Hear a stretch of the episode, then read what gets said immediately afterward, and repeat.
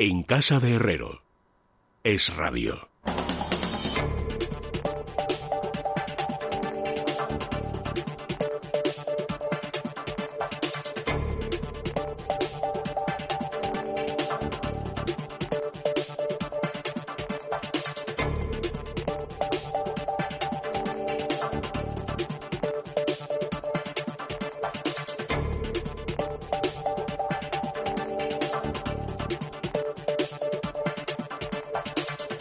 Minutos para las 10, las 9 en las Islas Canarias y estamos ya en el tiempo de la economía. Muchos asuntos, o sobre todo el asunto principal eh, que tenemos que abordar, lo vamos a hacer con Juan Ramón Rayo. ¿Qué tal, Rayo? Buenas noches. Buenas noches, ¿qué tal? También con José María Rotellar. ¿Cómo estás, Rotellar? Buenas noches. Pues encantada de saludaros. Antes de nada, vamos a darles un pequeño consejo a nuestros oyentes, porque estoy segura de que les preocupan mucho sus inversiones, sus ahorros y en Libertad Digital, eh, bueno, pues van a tener buen, buen consejo para estos próximos días, ¿verdad, Lorena? Así es, hablamos de nueva normalidad, pero los mercados financieros siguen muy volátiles. Hay grandes empresas que han llegado a perder hasta un 40% y son auténticas gangas para inversores a largo plazo. Pero lo difícil, la clave es identificar dónde invertir para sacar el mejor partido a tus ahorros y alcanzar una alta rentabilidad. Puedes eh, conocer todos los trucos con Libertad Digital y estrategias de inversión que te traen gratis el séptimo seminario económico online en directo este jueves 23 de julio a las 4 de la tarde. Entra en Libertad Digital o en libremercado.com y reserva ya tu sitio. Bueno, Rayo, Rotellar, me gustaría saber a grandes rasgos eh, qué es lo que opináis sobre ese acuerdo alcanzado finalmente por los 27, eh, por las reacciones políticas. Ya hemos visto que el Gobierno lo quiere rentabilizar muchísimo, eh, convocando una conferencia de presidentes en los próximos días. Todavía no tenemos, bueno, pues ni, ni fecha ni, ni hora. Es algo que, por ejemplo, Emiliano García Paje llevaba reclamando estos últimos días. Él lo pedía, en este caso, para hablar del coronavirus, de la gestión y de la soledad en que que ha dejado el Ejecutivo Central a las comunidades autónomas en esa gestión. Pero bueno, ahora ya sí, cuando han conseguido este acuerdo y ya se ha firmado, pues ahora ya sí que se quieren reunir con las comunidades para, para hablar de todo. Y asimismo también quiere comparecer en el Congreso para, para explicarlo. Eh, si os parece, vamos primero a lo general y luego llevamos a lo, a lo particular. Me quedo con un detalle que nos contaba nuestra compañera Ketty Garat, diciendo que finalmente no habrá rescate en septiembre. Eso es lo que le dicen a ella las fuentes de, de Moncloa, pero no sé si lo de hoy es un rescate, no lo es, o qué os parece a vosotros.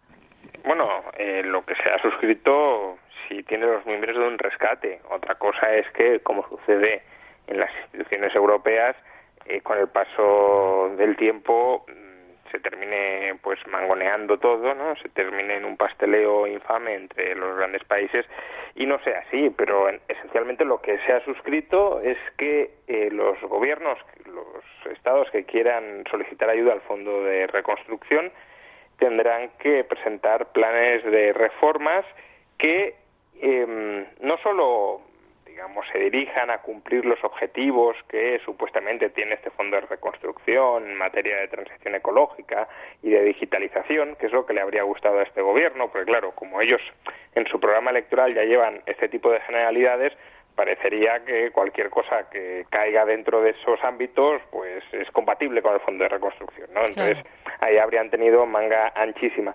Pero eh, en el acuerdo se dice que eso es un factor más, que el factor importante es que las reformas impulsen el crecimiento económico, la creación de empleo y estén dentro de, eh, marco del semestre europeo, que son las recomendaciones que periódicamente realiza a cada país miembro la Comisión Europea. Entonces, el semestre europeo pues tiene recomendaciones para muy variadas en muchos ámbitos, pero en lo que nos ocupa recomienda ajustar el déficit es verdad que no a muy corto plazo, ahí sí que dicen que bueno este no es el momento de, hacer grandes ajustes, pero sí a medio plazo, ajustar el déficit, incluso lo cifran en congelación del gasto, el gasto no puede aumentar, el gasto nominal no puede aumentar más de un 0,9% al año, dice la Comisión, y luego también mantenimiento de la reforma laboral la Comisión Europea ha defendido la reforma laboral. En las recomendaciones del año 2012 instaba a aplicar la reforma laboral.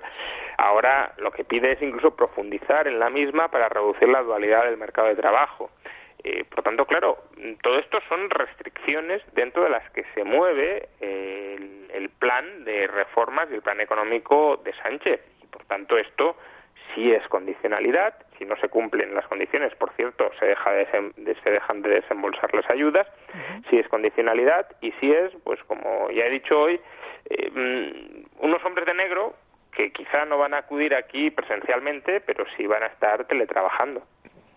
Bueno, es que eh, efectivamente condiciones se imponen, no es un cheque en blanco como pretendía el presidente Sánchez, sino que va ligado a una serie de actuaciones. Y esas actuaciones son profundizar en las reformas que necesita la economía para reactivarse y también el mercado laboral, eh, no dar marcha atrás en ninguna, es decir, se pueden ir olvidando de derogar la reforma laboral si es que quieren recibir esos fondos, porque aunque no vaya a existir el derecho de veto, sí que va a tener un doble filtro eh, con mayorías cualificadas. Primero tienen que presentar el plan a la comisión y tiene que ser aprobado por una mayoría cualificada de los 27 y posteriormente cualquier país eh, puede utilizar lo que se ha llamado freno de emergencia para si no le convence alguno de los planes presentados pedir su debate en la cumbre de jefes de Estado y de gobierno donde también sería necesaria una mayoría cualificada. No, no, no existiría el veto no tiene que ser por unanimidad pero sí una mayoría cualificada. Con lo cual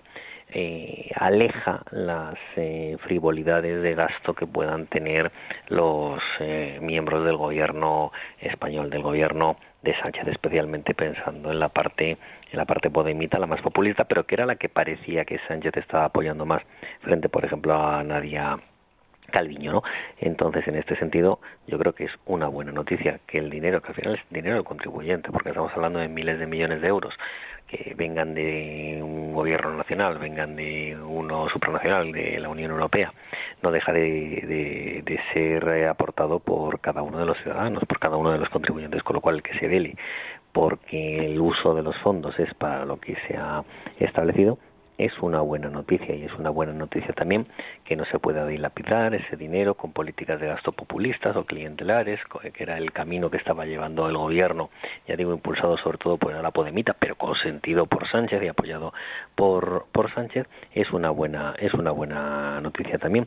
Y luego hay un aspecto que a lo mejor eh, fijándonos simplemente en las restricciones económicas, porque también les obligan a, llevar, a llegar a ese reequilibrio presupuestario eh, que no se puede olvidar, ahora mismo está suspendido para el, 20, para el 2021 el cumplimiento de los objetivos de estabilidad, pero eso se retornará en el medio plazo y además hay que retornar eh, simplemente porque si no la sostenibilidad de la deuda y de nuestra solvencia no, no sería viable. Bueno, pues aparte de estas eh, recomendaciones y obligaciones económicas, han metido otra cláusula, ¿no? que es eh, el mantenimiento del Estado de Derecho.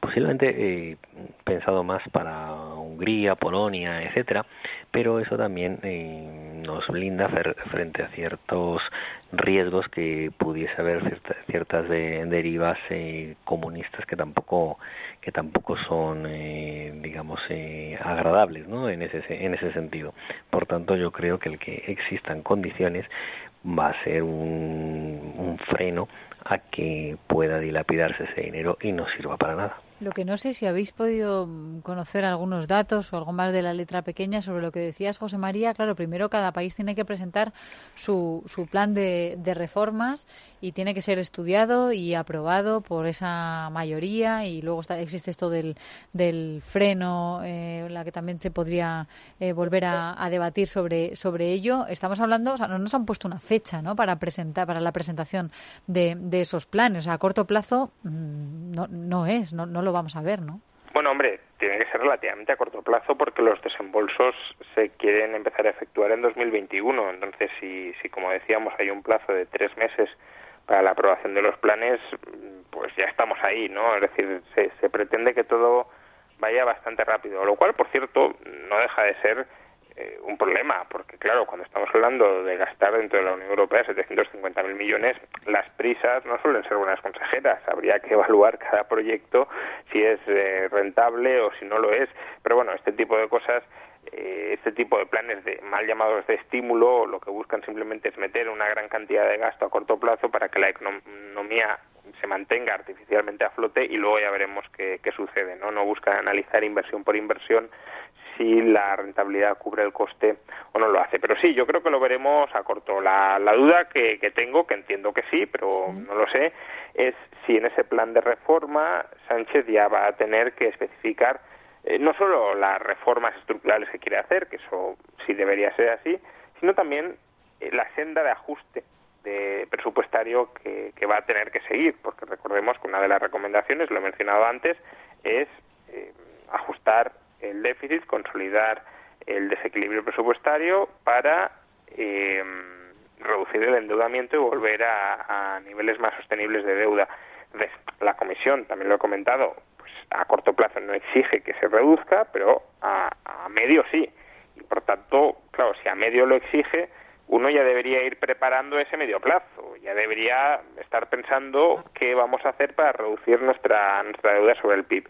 Y si es así, pues bueno, eh, cabe también esperar que Sánchez se lo tenga que comunicar a la Comisión Europea para que ésta le dé el visto bueno o no, y ahí podremos ver pues por dónde van los tiros de, de los sablazos que van a venir debería marcarse ¿no? esa reducción dentro de la senda de estabilidad. Lo que sucede, como dicha senda de estabilidad, esos objetivos de estabilidad están suspendidos ahora mismo por parte de la propia Comisión Europea para 2020 y 2021, no sé si se lo exigirán, pero deberían en el medio plazo exigirlo. Eso implicaría, primero, que el Gobierno estimase su propio oje, su, su, eh, su, propia estimación de déficit para 2021, ya que sabemos que en la actualización del programa de estabilidad del 30 de abril de este año lo envió sin estimarlo.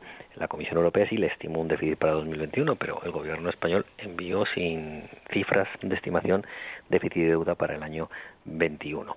En ese sentido, lo primero que tendría que hacer sería estimarlo para poder marcar esa senda. Pero desde luego sí que tendría que tenerlo porque en el medio plazo como va a tener que hacerlo, si no, mm, no va a poder marcar un plan que pudiese ejecutarse y, cumplirse. Y tiene que presentarse eh, de una manera más o menos rápida. Supuestamente deberían haber estado trabajando en ello. Claro que se habían estado trabajando en una serie de planes en los que pensaban que no les iban a poner condiciones, pues no sabemos eh, si lo tendrán muy avanzado o no, pero deberían haber estado trabajando en distintos escenarios, sobre todo porque si estos fondos y se ha remarcado mucho, son simplemente de corto plazo y de un único, de un único uso, por así decirlo, eh, deberían, eh, deberían aplicarlos cuanto antes para que pudiesen tener algún tipo de efecto y que no fuese tampoco que no generase tampoco un gasto estructural llevándolo a muchos años venideros no entonces deberían presentarlo cuanto antes para que se aprobase también se, se analizase si se pudiese aprobar cuanto antes y se fuesen produciendo esos desembolsos pero mm, ahí ya entramos en el terreno un poco de lo desconocido una cuestión sobre cuál va a ser el mecanismo de control para ver si los países están eh, cumpliendo con los requisitos de sus planes eh, previos para poder recibirlo. Eh, hemos visto en Twitter eh, lo que ha publicado el vicepresidente del gobierno, Pablo Iglesias, y yo creo que es común a muchos miembros del gobierno que vienen a bueno marcar distancias del rescate anterior de la economía española diciendo bueno, pero al menos ahora no vienen los señores de los hombres de negro, ¿no? Em, ¿qué, qué, qué control habrá más exhaustivo? ¿Qué herramientas eh, tendrán para controlar que efectivamente estamos haciéndolo eh, todo bien? Bueno, Pablo Iglesias ha hablado en Twitter de una condicionalidad blanda. También. Pero bueno, al menos reconocen que hay condicionalidad, ¿no? Sí. Eh, pero no queda muy claro por qué la denomina blanda. Él dice que es blanda porque se valoran, como mencionaba antes, pues eh, aspectos como la transición ecológica o la digitalización, pero pero esos no son los únicos aspectos que se valoran. Es más, la, en el documento que se ha aprobado eh, aparecen con una importancia prácticamente secundaria. Lo crucial, lo que se valora son las reformas estructurales y los ajustes presupuestarios y, esas son las condiciones centrales y por tanto estamos condicionalidad condicionalidad si no cumples las condiciones dejas de recibir la ayuda ¿cuál es el mecanismo para esto? bueno primero eh, la Comisión Europea tiene que o sea los gobiernos nacionales tienen que remitirle a la Comisión Europea su plan de reformas y supongo también de ajuste. La Comisión evaluará esos planes y si considera que tienen visos de ser aprobados por el Consejo Europeo, los remitirá al Consejo Europeo para que sean aprobados por mayoría cualificada. Si cree que no, porque no encajan con las recomendaciones que hace la Comisión, pues se los devolverá a los Estados miembros. Y luego el Consejo, como digo, por mayoría cualificada tendrá que aprobarlo. Esto en parte pues es una derrota entre comillas de Rute, que quería que fuera por unanimidad, y desde luego habría sido muy beneficioso que fuera por unanimidad, pero bueno, en todo caso eh, se requiere mayoría cualificada. Ahora bien, uno puede decir, ¿y qué pasa si Sánchez promete unas cosas y luego no las cumple? Pues ¿Se quedará Sánchez con todo el dinero y no se lo podrán retirar? No, la ayuda se va desembolsando por tramos y si en algún momento no se cumple con lo establecido, pues se deja de desembolsar la ayuda. Evidentemente, pues eso no quita que dentro de cinco, seis o siete años, cuando ya hayan dado todo el dinero, pues aunque Sánchez se comprometa ahora, por ejemplo, no derogar la reforma laboral, en un lustro o en dos se pueda derogar porque ya no quedará nada por desembolsar. Pero a corto plazo, mientras el dinero esté llegando, estará atado de, pies y manos a ese respecto. Cabe la posibilidad, Juan Ramón, de que eh, a, corto plazo, imagínate, en estos dos eh, años o tres, en lo que pueda quedar de, legislatura, no hagan nada con la eh, reforma laboral y que, no sé, o sea, y que lo dejan así un poco en stand-by o que incluso intenten derogarla y no, no pasaría nada, con tal de que luego el siguiente gobierno sí que lo pudiera hacer y ya hiciera los deberes. No, no, no, si la derogan yo creo que dejan, vamos, creo no, dejan de recibir la, ayuda inmediatamente, no, no, yo creo que la reforma laboral en líneas generales, ¿eh? que probablemente algo intentaban hacer, pero en líneas generales los, los puntos fundamentales de la reforma laboral han quedado garantizados, ¿no? Por, o muy protegidos por este acuerdo. Ya digo, no es improbable que sigan, pues, como desmantelando el cese por bajas médicas, que bueno, al final son asuntos menores que incluso no estaban ni siquiera en la reforma laboral, pero que lo venden como tal y de cara a la galería parece que sí que están desarmándola, pero lo, lo básico que es eh, reducir la diferencia entre el coste de indemnización fijo temporal y la flexibilidad interna de las empresas, eso no lo van a tocar a riesgo de perder las ayudas. No, yo creo que no van a no van a poder tocar absolutamente nada y es más les pueden pedir que incluso agilicen y flexibilicen más la propia reforma la propia reforma laboral con lo cual yo creo que eso mm, el gobierno se va a tener que olvidar si quiere recibir los fondos de esas de esas medidas. Pero no solo que después les es que después les vayan a ir controlando eh, cada uno de la ejecución de los planes que hayan trazado, las reformas que hayan puesto por escrito para desembolsar los fondos, que por supuesto, sino que es que previamente tiene que ser un plan sólido, creíble y en la línea de lo que busca la Unión Europea. Eh, es decir, por ejemplo, no le valdría al gobierno español con, los, con las actualizaciones de los programas de estabilidad que ha mandado, por ejemplo, eh, habitualmente en los últimos años, donde la propia Comisión Europea le ha dicho una tras otra vez que no son creíbles ni las cifras de gastos ni las cifras de ingresos. Esto, en principio, si se hace bien, va a estar más controlado y desde luego con simplemente con la capacidad que ha logrado Holanda, que no habrá logrado el veto, pero sí el poder suscitar el debate y que no se desembolsa absolutamente nada mientras no se apruebe por mayoría reforzada por mayoría cualificada, mm, sí que puede ante con la mínima duda lo yo creo que lo van que lo van a hacer, con lo cual tendrán que esmerarse y no creo que puedan ser cosas de cara a la, a la galería, salvo que eso lo hiciesen todos los países y se diese salud verde sin eh, pervirtiendo entonces el, el, digamos el espíritu del acuerdo. Pero no parece que vaya a ser así. Ya dijimos hace tiempo que no iba a ser gratis y no ha sido no ha sido gratis. Y con ello va a conllevar realizar una serie de reformas importantes que, que va a ir marcando la, la Unión Europea da igual eh, pueden hablar de condicionalidad blanda eh, de, de, de, lo que quieran pero lo, lo cierto es que esto es un freno a las políticas de gasto, de gasto público desmedido que quería llevar a cabo el gobierno de Sánchez, precisamente impulsado por la parte del señor Iglesias. ¿hay algo más que quieras añadir o que quieras que nos hemos dejado en el tintero? No, bueno, eh, en general creo que en contra de lo que eh, se nos intentó eh, vender hace unos días, el, el acuerdo pues tiene estos miembros positivos con la cautela de que todo esto queda sometido a decisiones que toman otros gobiernos.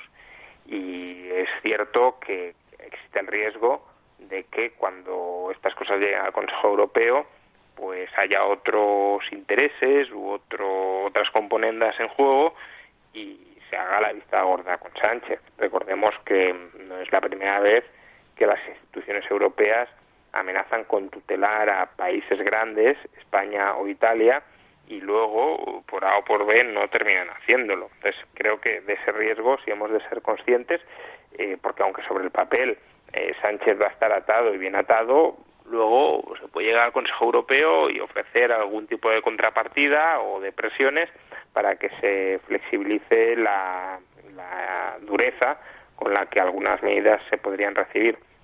Pero en todo caso, eh, como tampoco el gobierno es un bloque monolítico, es decir, no es que todo el gobierno quiera ir en una dirección y Bruselas sea el único dique de contención. Dentro del gobierno sabemos que hay distintas acciones, entre ellas Nadia Calviño, que por ejemplo no quiere derogar la reforma laboral, y creo que en este sentido, como decía José María antes, em, eh, el hecho de que mm, este acuerdo blinde la reforma laboral, mm, más allá de si Sánchez eh, podría en algún momento conseguir saltarse ese blindaje formal, lo que sí da es más poder negociador dentro del gobierno a Nadia Calviño para que exija que la reforma laboral no se toque, porque ya no es solo su criterio, sino que además puede esgrimir que esto es lo que se ha firmado y esto es lo que nos ata, al margen ya digo de que si todo el gobierno quisiera, a lo mejor con componendas con otros gobiernos europeos se podrían saltar eh, las medidas de,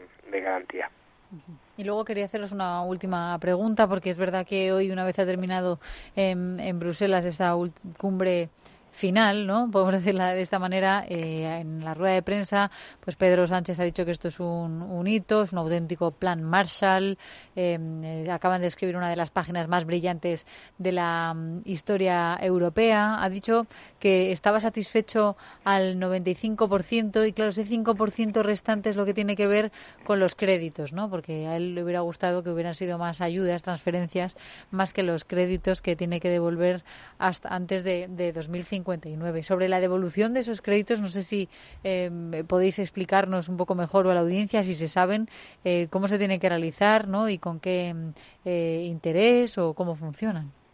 Bueno, eso se tendrá que volver emitiendo deuda pública española en su momento, ¿no? La deuda pública, por desgracia, no se suele pagar sino refinanciar.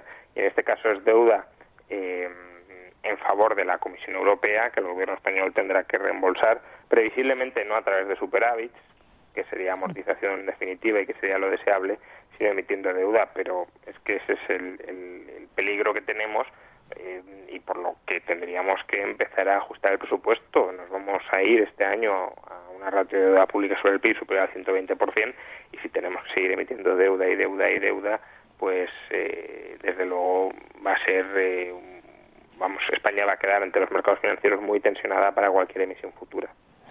Sí, es eh, una, una deuda que de momento hay una hay una carencia de, de principal hasta el año 2028 y, y habrá pagar en un máximo de 30 años. Se lleva se lleva en el tiempo muy alejadamente, pero no deja de ser deuda y no deja de ser un un, un, sobrecoste que habrá dentro del, del propio presupuesto que habrá que cubrir efectivamente o con superávit pero para eso también te, obviamente tendríamos que sanear el resto de, de cuentas y, y, poder ver poder ver ese superávit en las cuentas públicas españolas y ahora mismo se ve muy alejado sobre todo con el corte de política económica de este de este gobierno y si no, pues efectivamente eh, cambiando la deuda que tiene ahora mismo el Banco Central Europeo por, por, por, deuda nuestra para poder pagarlo y que, y que ellos lo amorticen, ¿no? Entonces, en este, en este sentido, pues sí, claro, Sánchez lo que quería era las manos, las manos libres, quería eh, todo en subvenciones y todo sin condiciones, y ni una cosa ni la otra. Mm-hmm.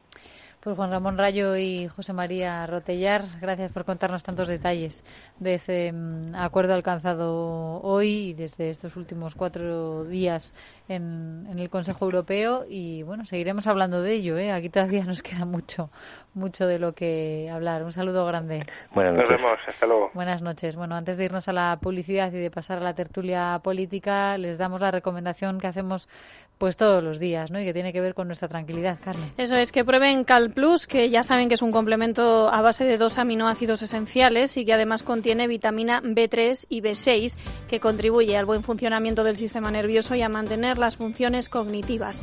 Solo tienen que consultar a su farmacéutico o dietista en parafarmacias del Corte Inglés y en para, parafarmaciamundonatural.es. Mundo Natural. En casa de Herrero. Es rabio.